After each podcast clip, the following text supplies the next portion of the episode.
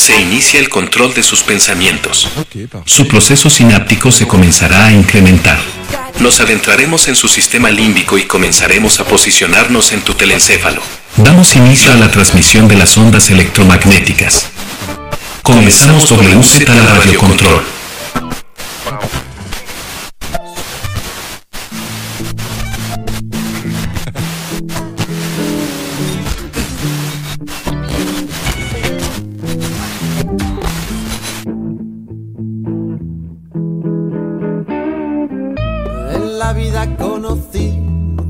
Igual a la flaca, coral negro de La Habana, tremendísima mulata, 100 libras de piel y hueso, 40 kilos de salsa y en la cara dos soles que sin palabras hablan,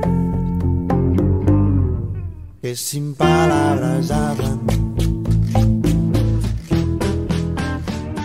Bienvenidos a un día más, a un programa más de la WZ Radio Control. Estamos casi a unos cuantos días del inicio de la primavera. Y por ejemplo, algo característico para mí que sea característico de este inicio es las jacarandas. Esta, este, este árbol que florea días previos y sobre todo que en esta entrada a la primavera empieza a tapizar las calles con su característica flor, empieza a dejarnos tapetes de esta flor violeta pero que ya en esta ocasión, este año y años anteriores no he visto este florecimiento como antes.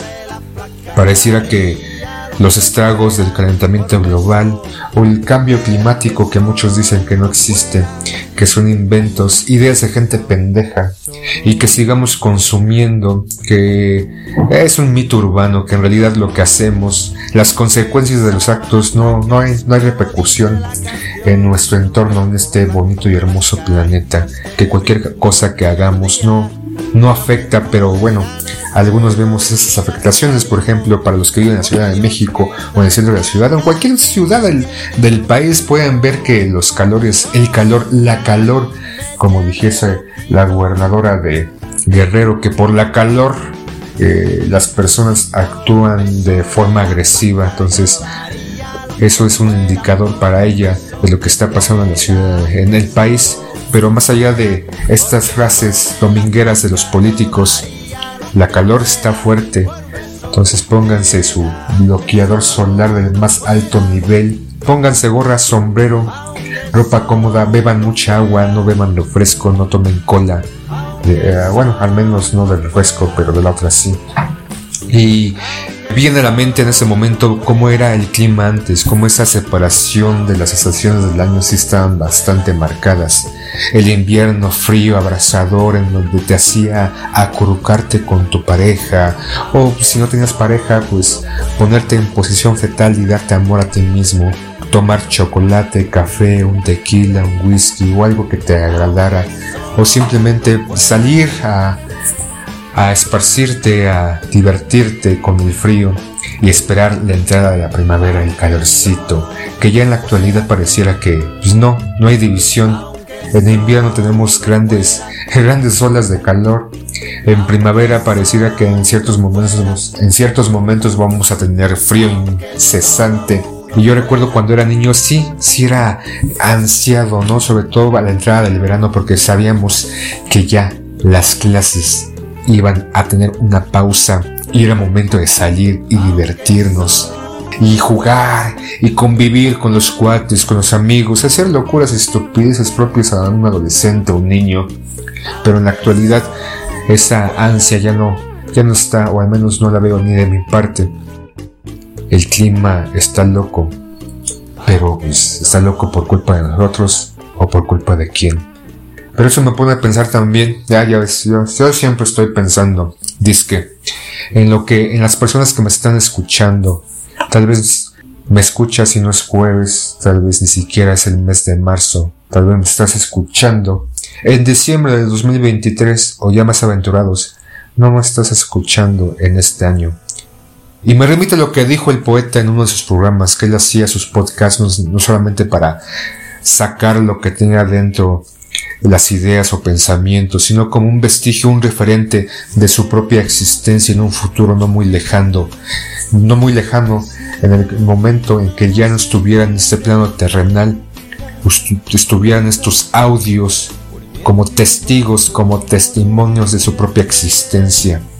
Me pone a divagar un poco que posiblemente tú no me estés escuchando ni siquiera eh, cerca del 2023, tal vez me estás escuchando en el 2275 o en el 3118, después de haber pasado las guerras del agua, después de estar pasando o haber salido de las grandes pandemias o estas guerras que de repente pues, somos humanos, peleamos por cualquier cosa. Entonces, si es así, si me estás escuchando en el 2275 o 2118, debo decirte que estás escuchando a un muerto, alguien que ya no está en este plano, alguien que ha dejado de existir, pero sigue existiendo gracias a estos audios, como dijera el poeta, porque ni siquiera las personas que en su momento convivieron conmigo ya no están, entonces ni siquiera los recuerdos de mi persona, de quien era,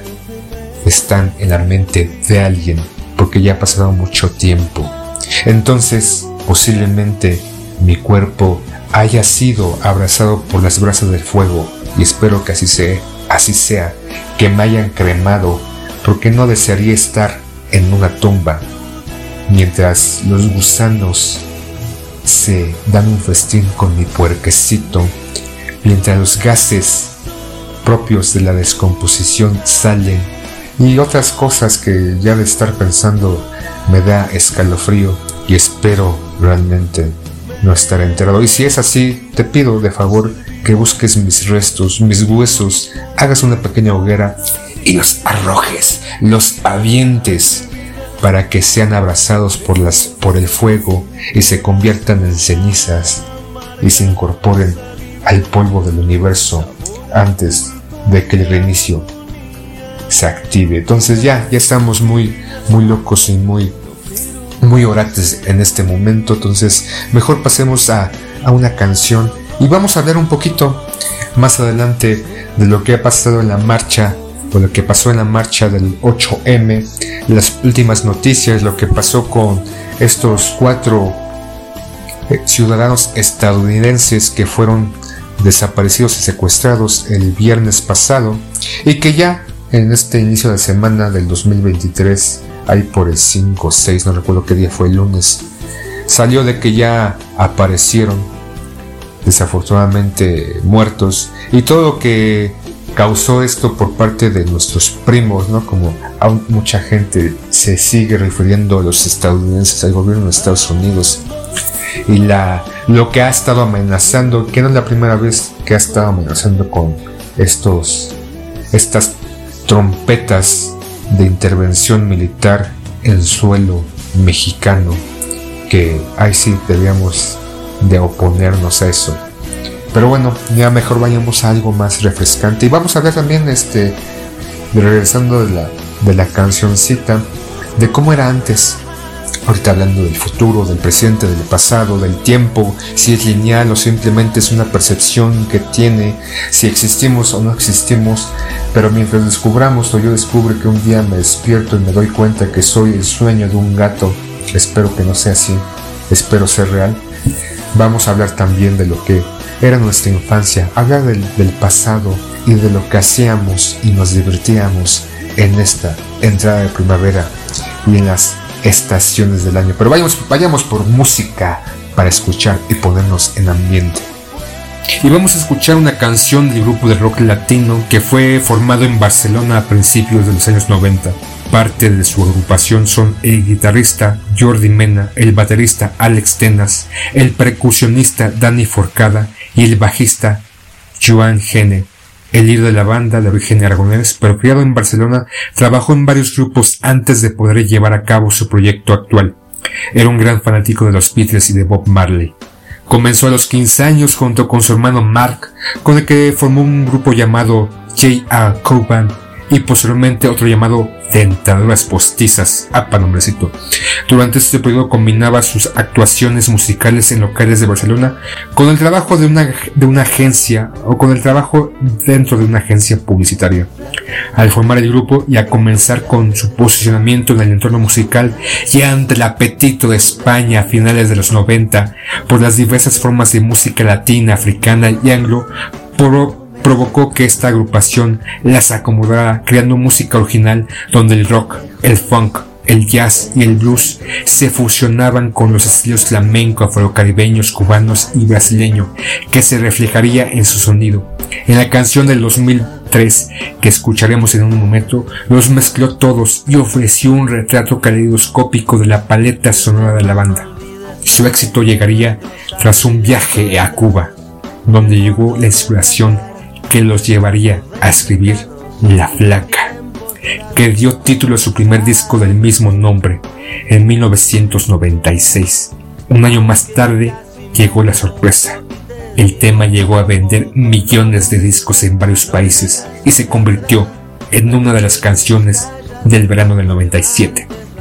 Tras este éxito en su primer disco, Pau y el grupo Jarabe de Palo buscaban demostrar que no era de un solo tema, y con esta idea se lanzó Depende en el 99. Este disco contó con la colaboración de Ketama y continuó con una lírica, con una lírica icónica que consiguió conectar con parte de su público hispano e incluso abrirse hueco ante el italiano. En 2015, el líder de la agrupación, el vocalista Paul, fue diagnosticado por cáncer de colon. Desde ese entonces, estuvo siempre luchando contra, dicho, contra dicha enfermedad. En el año de 2020 publicaron un nuevo disco titulado Tragas o Escupes. Y el 9 de junio de 2020 fallece Paul Donis a causa del cáncer de colon. Y en este momento vamos a escuchar una canción que a mí en lo particular me gusta Creo que es un grupo que estuvo latente a finales de 90 y 2000 en mi, en mi vida y creo que en la vida de muchos. Esta canción en, en particular, precisamente la escuché en un momento en el 2004 o finales de 2003, justamente cuando estábamos ahí en la universidad y nos habíamos reunido para ir a un rey. Y justamente cuando nos íbamos encaminando hacia Xochimilco para tomar el transporte porque íbamos a ir a un volcán, el volcán del Teutli, a escuchar música, beber alcohol, algunos a otras cosas y a disfrutar el momento y a compartir un momento también con los amigos. Y mientras nos dirigíamos, se alcanzaba a escuchar bonito la canción que vamos a escuchar. Y siempre en particular esta canción me trae precisamente gratos recuerdos, pero a su vez unos no tantos. También me trae un poco de desesperación, de angustia, de enojo. Pero creo que todo esto, lo bueno y lo malo entre comillas, hacen que para mí la canción bonito sea algo digno, algo hermoso, algo para recordar, para llorar y para gritar. Entonces vamos a escuchar Bonito de Jarabe de Palo.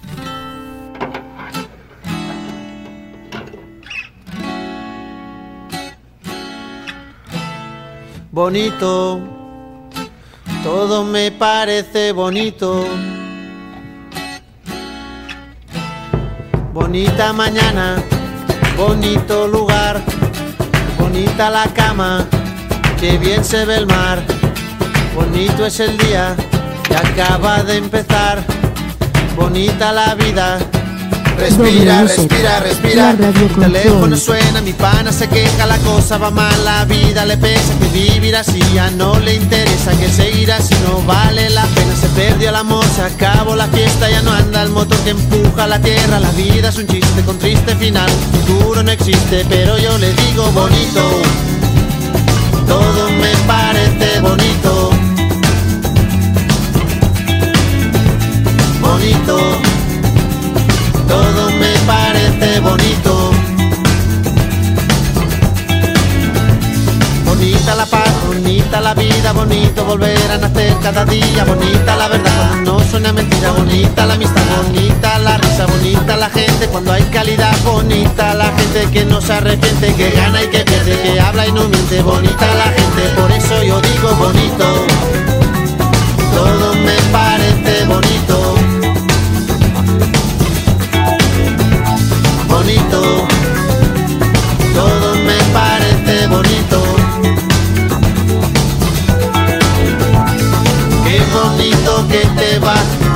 te va bonito qué bonito que te va Qué bonito que te va cuando te va bonito, qué bonito que te va.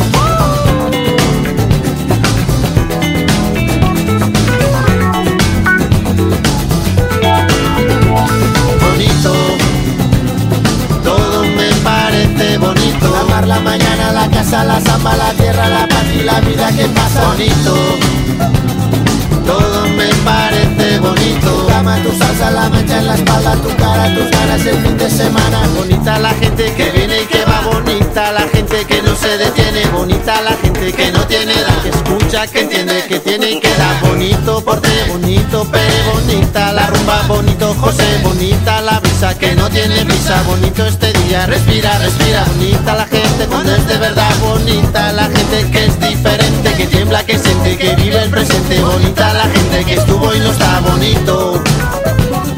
Todo me parece bonito,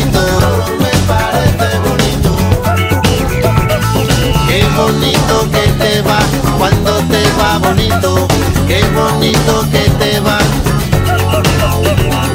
Qué bonito que se está cuando se está bonito, qué bonito que se está.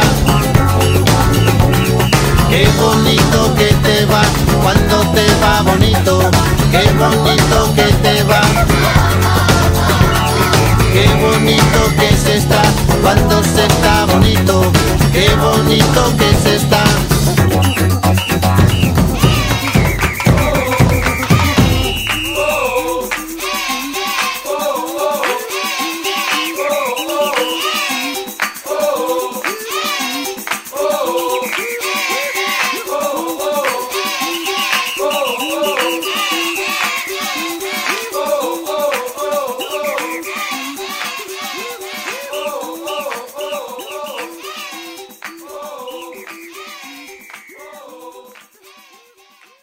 Continuamos, ya escuchamos bonito esta canción de Jarabe de Palo que a mí en lo particular trae recuerdos bonitos en su mayoría, pero también como ya lo mencioné, momentos no tan agradables, no tan buenos, no tan para recordar, pero ¿qué importa? Lo malo también es parte de nuestra propia existencia.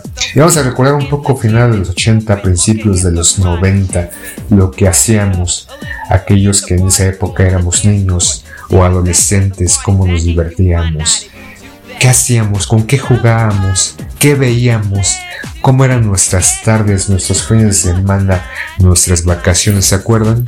Para aquellos que tendrían 10, 12, 13, 15 años y que afortunadamente el maldito reggaetón no estaba, no estaba instaurado, no, no escuchábamos a Bad Bunny, ni a J Balvin, ni a Rosalía, ni esta mierda de música que pareciera que ahorita en el 2023 es lo que más, más abunda.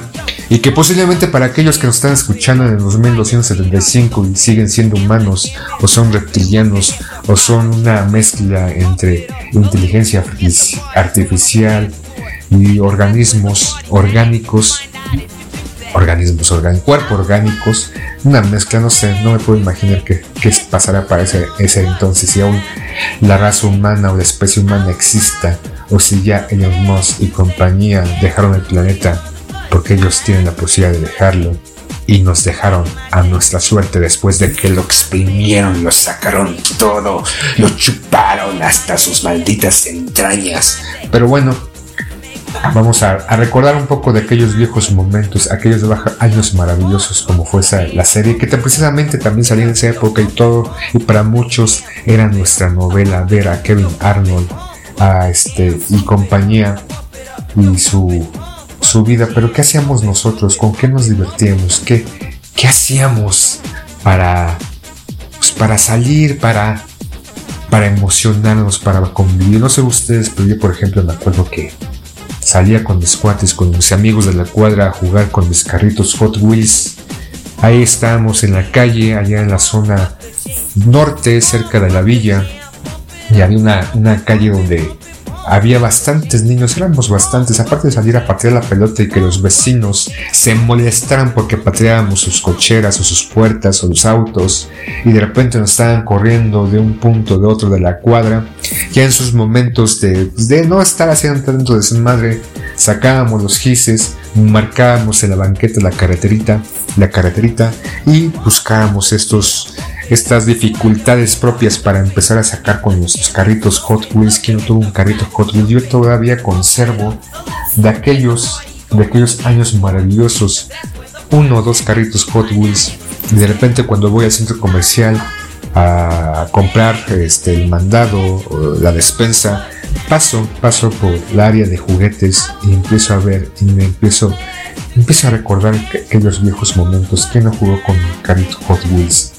Para las mujeres que curiosamente en la cuadra no había mujeres o no había niñas, más bien sí había, pero no las dejaban salir, ellas tenían que jugar en casa, pero los niños sí podíamos salir, entonces esa, esa eh, separación de género que en este pasado ocho años muchas mujeres lucharon porque no existiese, pero en ese momento existía, para bien o para mal, más bien para mal, en muchas cuestiones porque las niñas no salían. ¿Qué? ¿Con qué jugaban las niñas? No sé, tal vez con muñecas Barbie, este, Polly Pocket o muñecos Cabbage Patch, estos que de repente daban miedo, o su hornito Mi Alegría, ¿no? Con, donde cocinaban o se ponían a intercambiar o hacer estas historias entre este Barbie y Ken y otros personajes de esta, esta muñeca que predisponía acondicionaba en que en los 80 y los 90 las mujeres debían ser de ciertas características y que afortunadamente ya no son así. Ya las mujeres también pueden jugar con carritos Hot Wheels. Pero bueno, no recuerdo haber jugado con, con alguna niña, insisto, porque había esta separación. Las niñas se quedaban en casa, no salían. Pero los niños, afortunadamente, afortunadamente nací con pene, entonces tenía esa facilidad, esa posibilidad de jugar con mis carritos o con, con los muñecos, ¿no? No sé si se acuerdan, los muñecos He-Man, esa correlación entre la literatura de He-Man y los muñecos. Yo tenía He-Man y tenía a, otro que parecía que volara o podía volar, que no recuerdo su nombre, pero creo que mi máximo de juguetes eran los G.I. Hombre, tenía que ser niño y la cuestión bélica pero tenía estos muñecos. No, nunca tuve al, al comandante Cobra, no recuerdo ni los, ni los nombres de los personajes de cada uno de estos, pero también esa relación con la caricatura. Y no hay que olvidar a los Transformers y la relación también con la caricatura. Yo recuerdo que a finales de los 80, en una Navidad, pedí con demencia, pedí con locura que Santa Claus, este, este invento, de esta marca de refresquera para que los colores fueran parte de Navidad de esta época, los colores rojo y negro. Pero bueno, teníamos que escribir una cartita. Yo no escribí una cartita, tal vez fue, fue mi problema. Yo lo intenté llamar con mi mente Santa Claus, tráeme a Optimus Prime. Santa Claus, quiero un Optimus Prime, quiero un maldito Optimus Prime. Optimus Prime es el trailer, el jefe de los Transformers, de los este, estaban los Decepticons y los, y los otros que no me acuerdo cómo se llaman, donde estaba Optimus Prime. Pero no, no me trajo, si se estaban preguntando, no me trajo mi Optimus y le menté la madre a Santa Claus y dije, nunca más te vuelvo a pedir nada, maldito gordo. Ah, no, ya se puede decir gordo, ¿no? Porque ya en la actualidad también algo que pasa en el 2023 es que tenemos que reescribir la literatura y creo que, bueno, no creo, la otra vez estaba viendo una nota en donde una editorial me parece que, que hace libros para niños está reescribiendo algunos cuentos infantiles en donde hay ciertos comportamientos o partes o algunas palabras que no son propias para esta época, ¿no? mencionaban que en un niño que le decían el gordo le iban a, iban a cambiar esa palabra porque es despectiva, ¿no? Cuando éramos niños, a, aquellos que no éramos tan esbeltos, tampoco tan, éramos una montaña, pero estábamos ahí un poquito frondositos, teníamos, como dicen, huesitos grandes o éramos este, sanitos porque pues, le entrábamos bien y pues, era parte de todo esto. Nos, nos tachaban de gordos, fofos, o nos hacían bullying, ¿no? Lo, esto que antes o en la actualidad se le llama bullying, que en su momento eran estos abusadores, estos, estos niños que estaban chingándonos. Entonces, en la actualidad, en este momento, estas editoriales están intentando cambiar estas palabras y esos comportamientos, en donde se plasmaba en estos cuentos infantiles o cuentos adolescentes esta misoginia o esta descripción pues, ofensiva y pareciera que ahorita la encomienda es modificar el pasado, borrarlo y así decir que en un futuro para allá, para el 2275, tal vez no saben, ¿no? Tal vez crean que nunca existió la misoginia, nunca existió la división de género, ni la violencia, ni este, esta, esta condición de bullying hacia las personas de distintas características físicas o étnicas. Entonces, es lo que está pasando ahorita en algunos, el reescribir, el reeditar, el cambiar el pasado para no acordarnos de, no acordarnos de ello y pensar que siempre fuimos buenos. Pero bueno, estábamos los gorditos en su momento, pero estos abusadores en las escuelas, ¿no? Que ahorita ya se permean fuera de ellas. En su momento o en, el pasado, digamos en la primaria, había este abusador, en la secundaria. Terminaba el turno y nos íbamos a la casa a llorar o a sentirnos aliviados de que ya no iban a estar. Pero en la actualidad pues, tenemos Instagram, Facebook, TikTok y demás.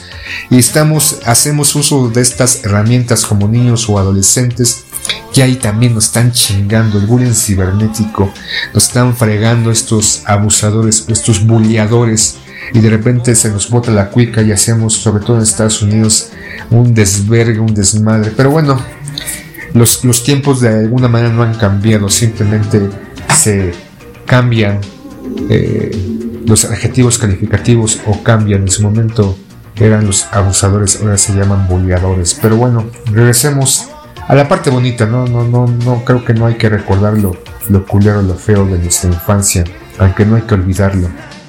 También los juegos, los juegos que hacíamos en grupo, ¿no? Si no jugábamos con nuestros Transformers o con esos muñecos de las guerras de las galaxias también, que eran muy atercerados. Yo todavía tengo dos. Tengo un Star Trooper y tengo a Han Solo. Tengo dos Han Solo, por cierto, de los 90, mediados de los 90 tenía una nave, yo quería obviamente el halcón milenario, pero insisto, este Santa Claus no me trajo mi Optimus, mi Optimus Prime, tampoco me trajo nada, pero bueno, al día siguiente mi madre me llevaba a comprar mis juguetes porque no tenía tiempo y obviamente madre soltera siempre estaba trabajando para alimentarme y cubrir mis necesidades como muchas mujeres en su época y en la actualidad muchas mujeres como les llaman luchonas, madres solteras o mujeres separadas que no necesitan un hombre para salir porque hay muchos hombres que son gilipollas y se desentienden de las necesidades o de las obligaciones por hacer y traer a un niño a este mundo o niña.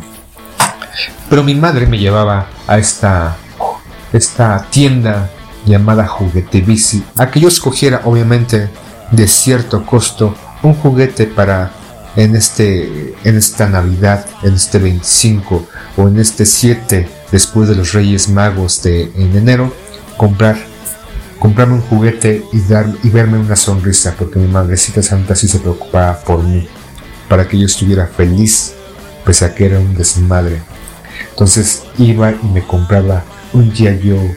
o algún juguete un Hot Wheels eh, que estuviera en posibilidades de su, de su economía.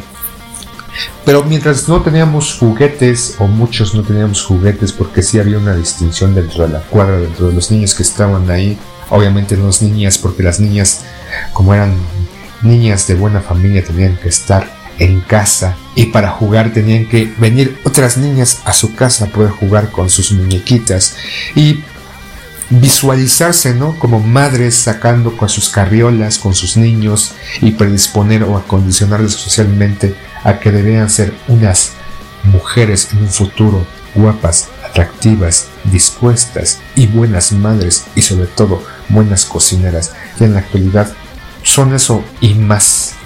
También son trabajadoras, son emprendedoras y muchas otras cosas y ya también los hombres pueden ser buenos padres, algunos cocineros y sacar a los niños o las niñas a jugar o a pasear en carriolas. Ya la división de género o las condiciones sociales de ser padre o madre o la distinción entre uno y otro ya no están marcados en esta actualidad. Pero por ejemplo, cuando salíamos a jugar a bote pateado, o las tú, tú las traes, o a este, policías y ladrones, ¿no? Tenemos, este, la violencia está instaurada en nuestro gen, entonces tenemos que ser policías o ladrones, y de ahí muchos se fueron al narco. No, no creo, o espero que no.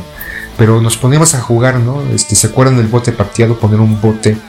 Uno se encargaba de patearlo lo más fuerte, el otro iba corriendo por él, se regresaba al punto, a la base, de espaldas, volteaba y empezaba a buscar a los que se escondían, o las escondidillas, ¿no? Este, ya sea contando, al revés, este, recargado en un árbol, sin ver. Yo francamente debo decir cuando me tocaba este, buscar, sí hacía trampilla, intentaba ver a dónde carajos se escondían porque no me gustaba perder. Obviamente, pues, ah, debe ser político porque las trampas estaban al lado del día para mí. O, por ejemplo, quemados, ¿no? Más allá de jugar fútbol, ¿no? Fútbol muy para, o estos, estos juegos propios de la época. ¿Cuántos de ustedes que fueron niños en los 80 y los 90 hicieron eso? ¿O cuántos niños de ahora no lo hacen, no saben jugar eso? Es más, ni saben. Por ejemplo, el 1, este, que todavía la otra vez estaba viendo un comercial del 1 y uno modificado y uno plus, no sé qué chingados ahora en la actualidad hay con el 1. O por ejemplo también, este, este juego de mesa que era Serpientes Escaleras, que también a veces nos poníamos a jugar porque ya estábamos cansados. Por ejemplo, nosotros donde en la cuadra, en la calle, teníamos un punto, una base, el número 10, una especie de cochera abierta donde nos reuníamos y ahí estábamos platicando, nos acosábamos en el piso, Empezamos a divagar, a platicar de las niñas que ya nos estaban interesando en esa época, o cualquier estupidez, no recuerdo muy bien las pláticas que teníamos de niños del 10, 11, 12, 13, 14, 15, 16 años, ya entrada en la adolescencia. Y ahí a veces nos poníamos a jugar serpientes y escaleras, o por ejemplo Monopoly, ¿no? A comprar propiedades, a cobrar a aquellos que caían en nuestro territorio, en nuestra propiedad, y que a veces era divertido. Recuerdo también que había un, niño que le gustaba el ajedrez y jugaba ajedrez, me ponía a jugar ajedrez, más o menos lo entiendo. En su momento sí aprendí lo básico, cómo mover las piezas, la torre, el alfil, este, el rey, la reina, el caballo, cómo comían, cómo se desplazaban, pero jugadas así este, de experto, de profesional, no, nunca se me dio. Aunque debo decir que me gustaban más este, damas chinas, era un poquito más, más entendible. Y lo que veíamos en ese entonces, las caricaturas, flash este, ya para aquellos que quieran profundizar, tenemos un programa dentro de No se hable de, el poeta y yo hicimos sobre precisamente las caricaturas. Si quieren echarle un ojo a las caricaturas de antes, ahorita nada más recordaré algunas, por ejemplo, He-Man por la cuestión de los juguetes, los G.I. Joe, pero recuerdo que ya salían los supercampeones, los halcones galácticos o más, más reciente este Sella y compañía en los Caballeros del Zodíaco o no hay que olvidar supercampeones o por ejemplo mi caricatura, favorita que yo esperaba con ansias todos los días de ver, que era más macros. No sé a ustedes qué, qué caricatura les gustaba de la época, qué veían. Yo recuerdo que veía, había un programa, se corre, cuando iba a la primaria y que me ponía a verlo. Iba a comprar a la tienda un Boing o un Fruitsy o un chup, chupipop o algo así, una especie de fruitsy pon y unos un chocotorro o un Dougie Wonder. El poeta en su momento dijo que yo era muy o sea, era muy fifi porque no comía, no compraba eso, pero no lo compraba todos los días, en algunas ocasiones tenía la posibilidad de hacer eso y ver Corre que se corre. O había programas en el 11 también en mi adolescencia que a veces veía.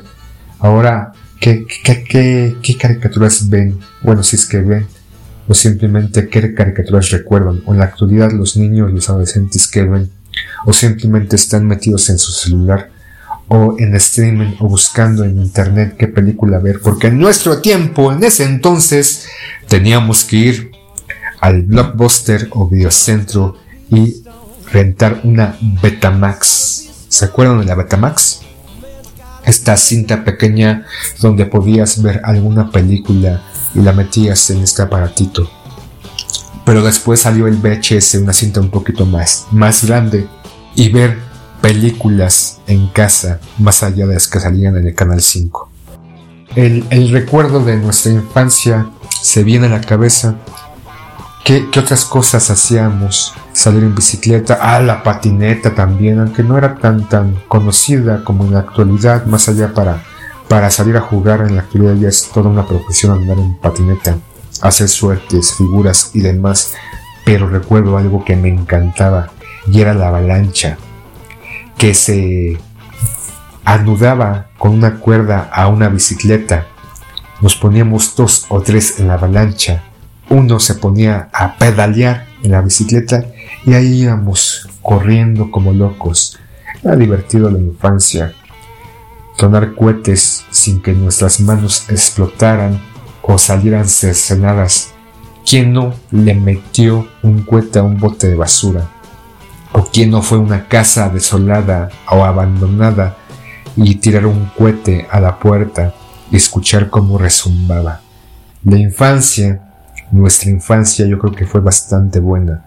Obviamente las diferencias en cada uno de nosotros, para algunos mejor, para otros no tanta, pero mejor ya recordemos un momento de nostalgia y vamos a escuchar una pequeña canción.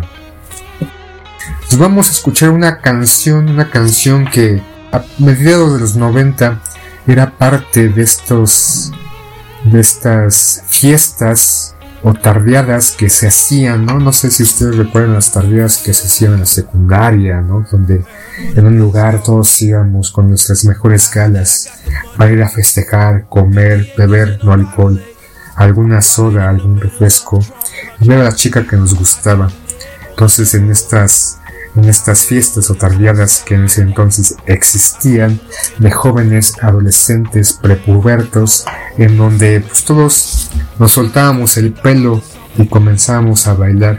Y había una, un estilo de música en ese entonces que estaba tomando posicionamiento en, en algunos en algunos sectores. Una época de transición a finales de los años 80 que por su afán creativo, por su reivindicación de las influencias acabó en una maraña estilística. Aventuraba un espacio de líneas por definir. El rápido ascenso del electro durante los primeros años de esta década en Estados Unidos se convirtió en un nacimiento de dos géneros que si bien no eran nuevos, sí que vieron en este tipo, en ese estilo, una forma de pulir su personalidad, como el electro hizo contrastar con el house y la música negra con el hip hop y el dance para comenzar a cimentar el Eurodance. Y vamos a hablar de un grupo que se llama Snap, una rolita que en ese entonces era como parte importante, repito, en esos momentos de fiestas y tardeadas, donde no había reggaetón. Ah, qué bellos eran aquellos momentos. Que lo más, lo más loco que había, no sé si era mediados del 90 era la lambada, el baile prohibido. ¿Se acordarán algunos de ustedes? Sí, esos movimientos de cadera que la vocalista y algunas jovencitas en ese entonces, me sentí como viejito, jovencitas, esas jovencitas de aquellos tiempos, movían su cuerpo al ritmo de la música. Pero en este caso vamos a escuchar una, una canción de este grupo Snap de electro house, de música electrónica o más bien de Eurodance. Y vamos a escuchar Rhythm is a Dancer, que yo en su momento recuerdo que bailaba con movimientos poco agraciados y poco coordinados, porque pues normalmente tengo dos pies izquierdos, pero le hacíamos el intento, no sé si se acuerdan de esta, de esta rolita, que al menos en el entorno en donde yo me desenvolvía a finales de la secundaria, escuchábamos esa música para bailar, entre otras, pero esa me recuerda mucho a esa época. Una canción me parece de 1992 del grupo Snap. Rhythm is a Dancer. Escuchémosla, y recordemos aquellos años maravillosos.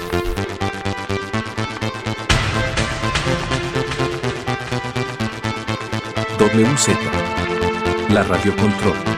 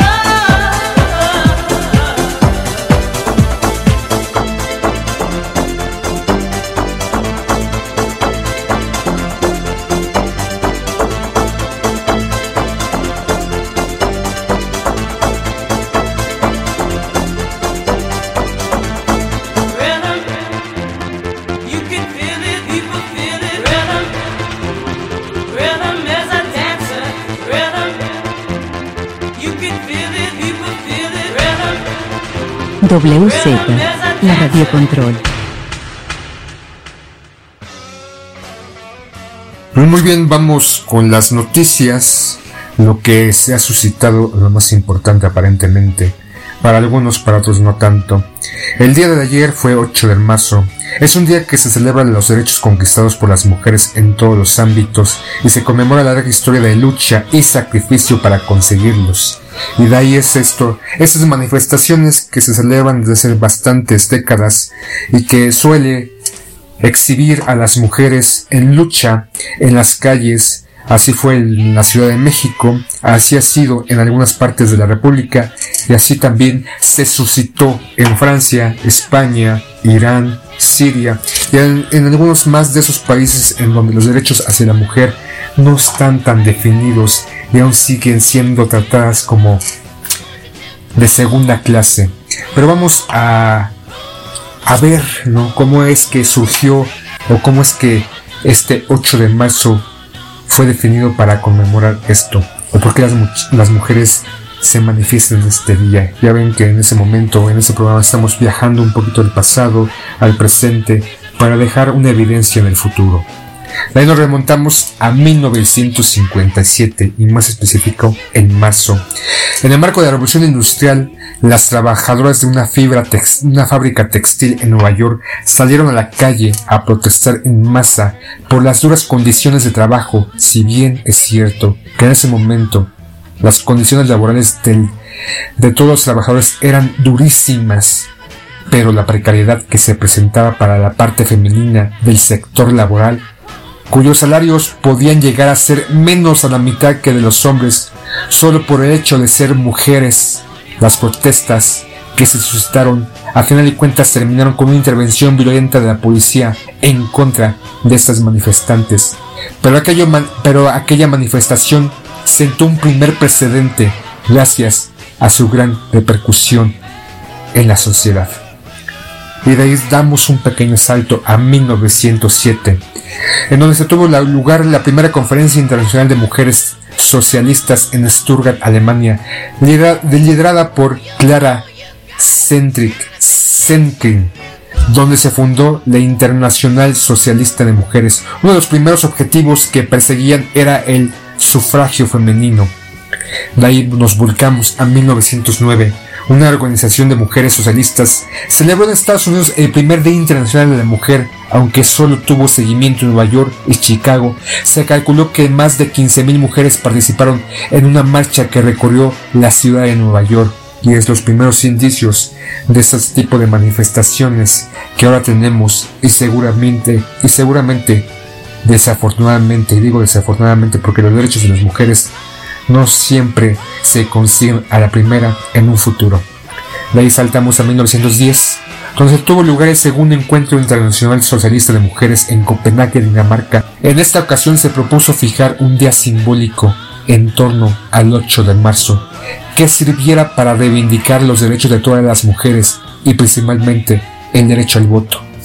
Porque para aquellos jóvenes que no saben un poquito de historia, que se les olvidó o que no estudiaron o creen que no es importante saber lo que está en el pasado y que es importante otras cosas y a final de cuentas algunos borran el pasado y no tengo y no tenemos el referente que las mujeres no votaban tienen más de 50 años que las mujeres pudieron votar. Y así en 1975 el 8 de marzo se declaró oficialmente por la ONU el día se conmemora el Día Internacional de la Mujer y es cuando las mujeres salen a gritar salen a levantar el puño y salen a pedir sus derechos que paulatinamente, muy lentamente, se les ha otorgado.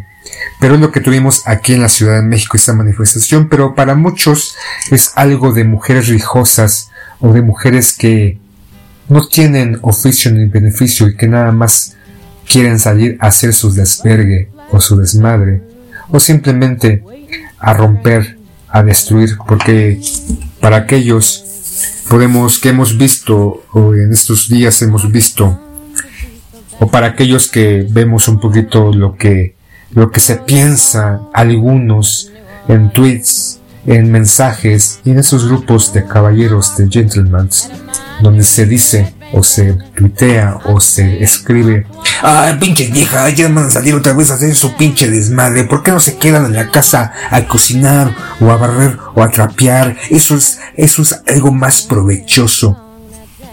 Y así muchos o algunos se manifiestan desde su comunidad de su casa o desde su entorno de amigos en contra de estos y que solamente son mujeres que salen a liberar un poco el estrés, a liberarse y de alguna manera a sentirse que están haciendo algo importante.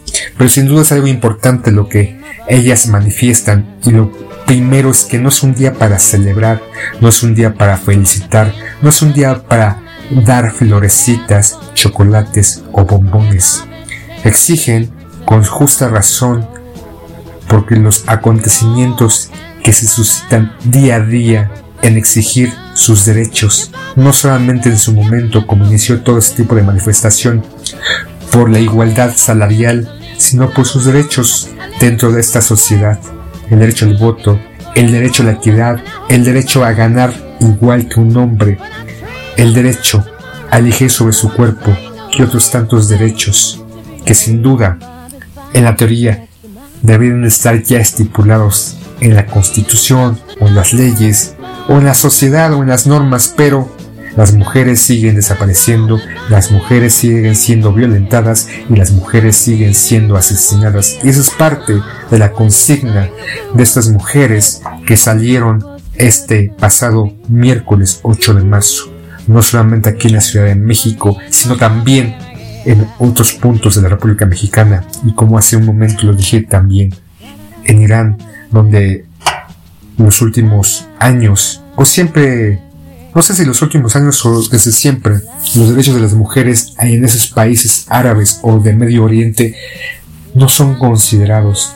Mucho se habla en su momento de aquellas mujeres que se unieron a al grito por el asesinato de esta chica que fue detenida por traer mal puesto su velo y que fue muerta en, en detención de la policía y que algunas mujeres en el resto de, otras, otros países en solidaridad se cortaron el pelo y que llegado el momento dije que eso era puro cuento, pura pues dar la nota o poner poder tener este likes en sus redes sociales.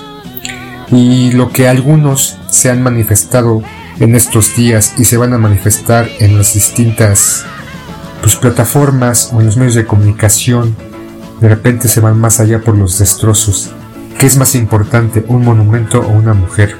Y dentro de esos monumentos, pues algunas mujeres, esta María Negra, que se le conoce como la más agresiva, la más, pues, la más desmadrosa para algunos, al intervenir o al más bien al llegar al centro histórico, pues vieron un semáforo y sintieron que era un símbolo fálico en donde se instauraba el patriarcado y el machismo y se encaminaron con todo su odio y toda su revisibilidad a tirarlo y a quemarlo. Y es la nota, ¿no? Que está, que está surcando esta agresividad de algún sector hacia estos símbolos que para ellas son machistas o el encontronazo con las vallas y muchos otros tantos. Pero sin duda es un día en el cual tienen todo derecho de manifestarse, porque la igualdad aunque no somos iguales biológicamente, ni como individuos, pero sí en una sociedad que se dice republicana y demócrata, todos debemos ser iguales independientemente de que tengamos entre las piernas pene o vagina, o que adoremos a Alá, a Yabel, a Cristo, a Krishna o al maguito Sonris, o que cuál sea nuestra inclinación sexual, si queremos pene, vagina o queremos ambos o si no, no nos sentimos o no sentimos que este cuerpo sea nuestro, tal vez sentimos que somos distintos y aún así tenemos los mismos derechos y las mismas libertades, pero que en realidad las mujeres no lo tienen. Y en el marco de esto pasó algo, algo curioso, y digo curioso hasta cierto punto porque en Estados Unidos, como se ha acostumbrado desde el 2007, se hizo una gala anual de mujeres valientes que fue creado por el Departamento de Estado. Este, la esposa de Joe Biden, Biden fue la que se encargó de dar estas medallas, me parece que a 11 mujeres, y una de ellas fue Alba Rueda, una mujer trans, representante especial sobre orientación sexual e identidad de género del Ministerio de Exteriores de Argentina, y que es considerada una y que es considerada como un referente del movimiento LGBT, LGBTQ y no sé qué tanto, donde decenas y miles de mujeres se sintieron ofendidas porque se le dio este esta medalla de mujer valiente a una mujer trans, una mujer que antes fue hombre, que no había otras mujeres, que no había mujeres gritaban en tweets, en mensajitos, y yo, y de repente lo que nos ponemos a analizar, por ejemplo, lo que pasó hace algunos años de esta mujer trans que era nadadora y que hizo su transformación porque descubrió que no era hombre sino se sentía mujer y empezó a participar en competencias de mujeres y ahí arrasaba con todo. En las competencias varoniles pues quedaba en el lugar 40, 50, tal vez menos, pero ahorita en el de las mujeres quedaba en primero rompiendo récords y que algunas nadadoras se quejaron de que esta, esta mujer trans participara en la misma disciplina o con ellas mismas. Entonces aquí también se entrega un debate porque dentro de la manifestación un grupo de mujeres gritaron o exigieron que otro grupo de mujeres trans se salieran de la marcha porque ellas no son mujeres, gritaban. Las mujeres tenemos pulva, las, las mujeres tenemos vagina, las mujeres tenemos matriz, las mujeres tenemos lo que ellas no tienen. Entonces, aquí el, la cuestión es de que, ¿qué es lo que, lo que impera?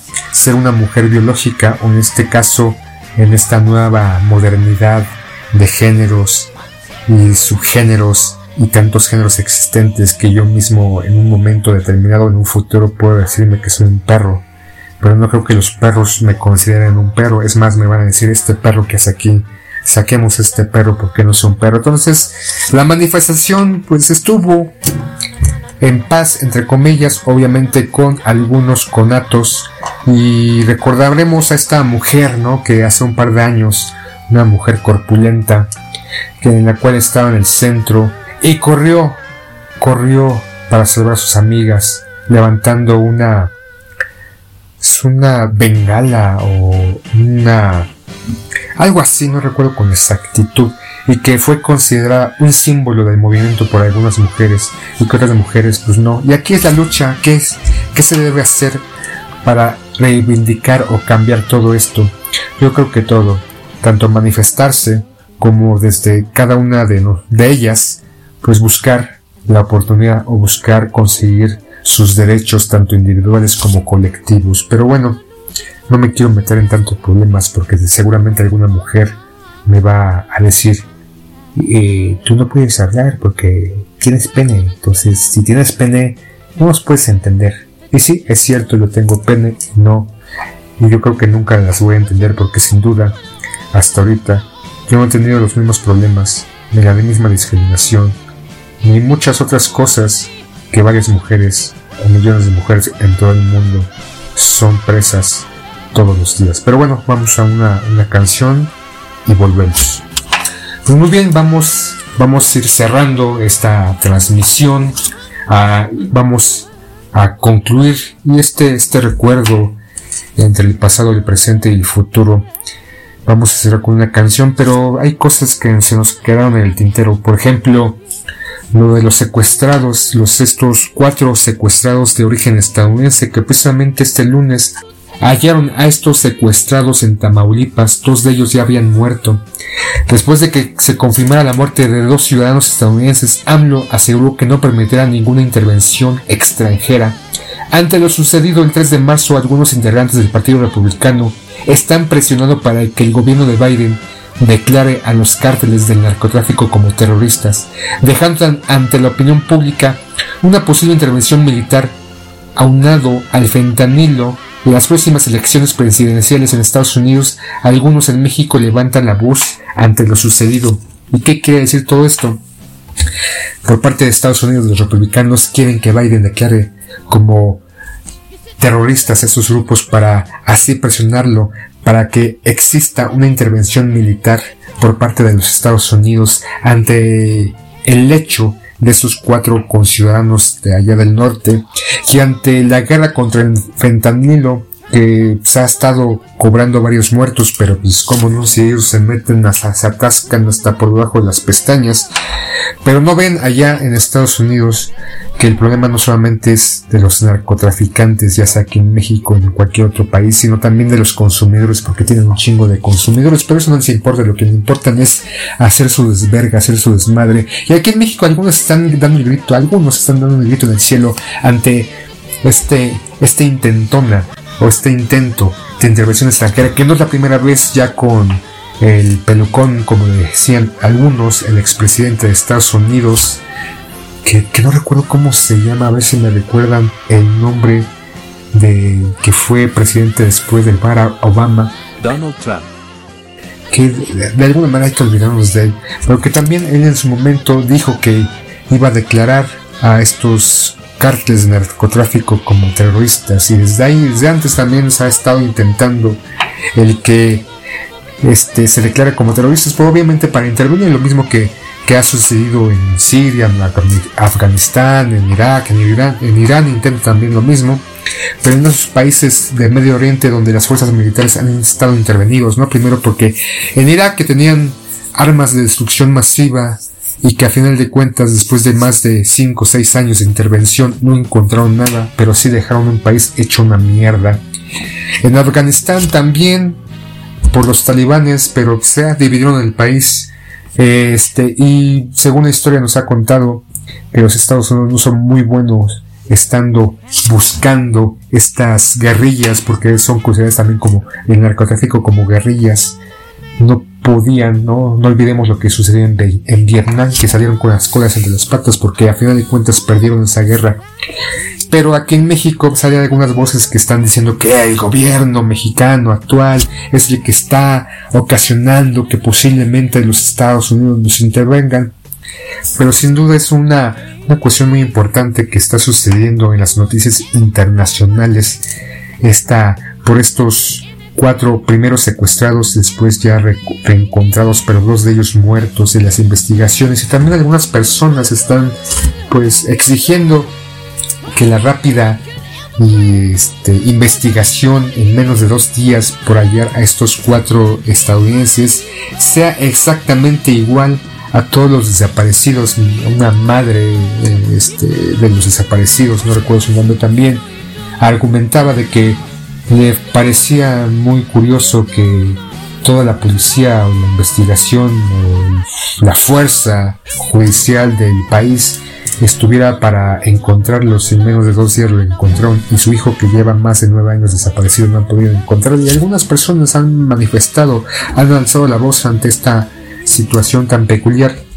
Pero qué es lo que nos deja todo esto no también no podemos olvidar estas últimas enfrentamientos entre el gobierno de Estados Unidos y México por el maíz transgénico que México quiere disminuir la importación de este producto a las tierras nacionales y celebro esa parte, pero que Estados Unidos y Canadá están diciendo que están incumpliendo el Tratado de Libre Comercio y que estaba estipulado ahí. Y aquí está el, el, el afloja pues diferentes situaciones de orden internacional o de, de los gobiernos tanto de allá como de acá. Y celebro que el presidente Andrés Manuel haya pues dicho esta parte por la, esto por la parte del, del maíz transgénico, transgénico por la disminución, aunque muchos que están a favor de este maíz dicen que no hay pruebas evidentes de que cause alguna afectación a la, a la humanidad, pero otros científicos, muchos de ellos y otras personas que están luchando, dicen que todas las posibilidades y una más que más se palpa en este momento es que afecta este maíz al maíz criollo, al maíz originario de México, que tenemos muchas especies y que está afectando y una posible desaparición. No queremos que el maíz verde y todos estos hermosos maíz que Dios nos dio desde su eh, origen de este, este hermoso país venga un maíz modificado genéticamente y por intereses económicos quieran destruir a este, al igual que posiblemente, no sabemos, han pasado 30 años de que desde que salió este maíz y no se ha supuestamente dado evidencias de que perjudique a la humanidad o a las personas, aunque otros dicen que 30 años es muy poco tiempo y que eso se va a ver, esas modificaciones o alteraciones en las próximas dos o tres generaciones subsecuentes. Entonces, mientras sean peras o manzanas, hay que, hay que impedir que este tipo de maíz llegue, aunque desafortunadamente tenemos muchos productos transgénicos aquí en México y ante la necesidad de alimentación mundial, pero desafortunadamente o curiosamente ante este, este brote o esta producción de este nuevo organismo para alimentarnos, curiosamente hay muchos países o muchos, muchos muchos humanos con hambre en todo el mundo. Entonces es curioso que se diga que es para alimentar a, los, a las personas y de repente la hambruna está existente y no podemos dejar de, no podemos dejar de pensar también que aquí en México hay muchas personas que no tienen para comer, pero desafortunadamente tienen Coca-Cola. Entonces es curioso cómo Coca-Cola entra hasta por el culo. Veamos qué pasa en, las próximas semanas con estos, estos tambores de intervencionismo militar o se queda solamente una pequeña retórica de algunos y otros y estira y afloca, pero sí es peculiar, sí es, sí es interesante lo que está pasando y hay que, hay que ver qué sucede en los próximos meses o si esto solamente se queda como una llamarada de petate y no pasa absolutamente nada, pero desafortunadamente algo va a pasar y hay que estar al pendiente de todo esto. Entonces ya vayamos un poquito de música, creo que me desvirtué. Según esto yo iba a terminar ya con música, ya nos íbamos a ir, ya, ya quiero, quiero terminar porque quiero comer algo, pero bueno, de repente se me suelta la boca y no me controlo. Vamos a escuchar un poquito de, de música para terminar, algo, algo también noventero. De un cantante de house y eurodance nacido en Trinidad y Tobago, una de esas hermosas islas existentes en el Caribe. A sus 24 años se instala en la colonia alemana donde empezó a jugar fútbol americano para un equipo llamado los Cocodrilos de Colonia.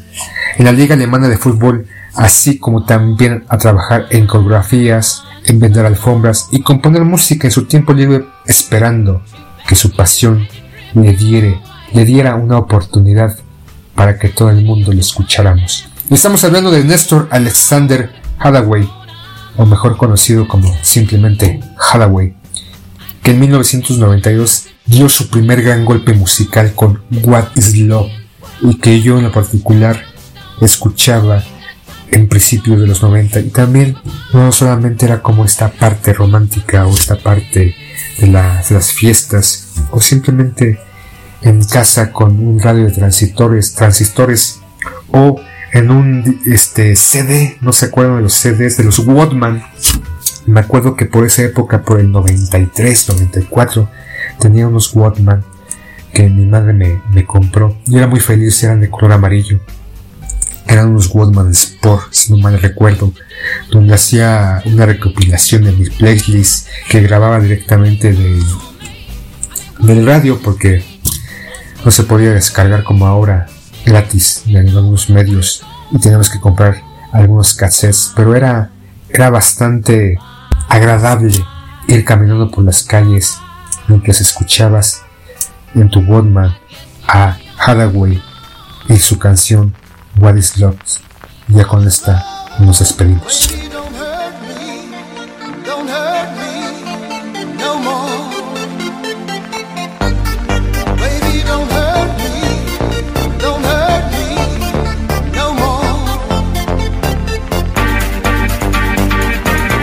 WZ, la Radio Control.